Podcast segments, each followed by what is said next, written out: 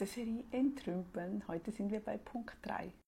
Beginne mit den einfachen Dingen. Geh in deinem Haushalt durch und überlege dir, was habe ich doppelt? Was habe ich doppelt? Geschirr, ein wunderbares Beispiel. Wir kaufen Neues dazu, aber entsorgen das Alte nicht. Ah, man könnte es ja mal noch gebrauchen. Oder auch bei einzelnen Kleidungsstücken. Wir haben Regenschutz, einen Regenmantel, vielleicht das reicht einer. Und dann kaufen wir einen neuen, dann behalten wir den neuen und den, den alten behalten wir auch noch zur Sicherheit. Weg.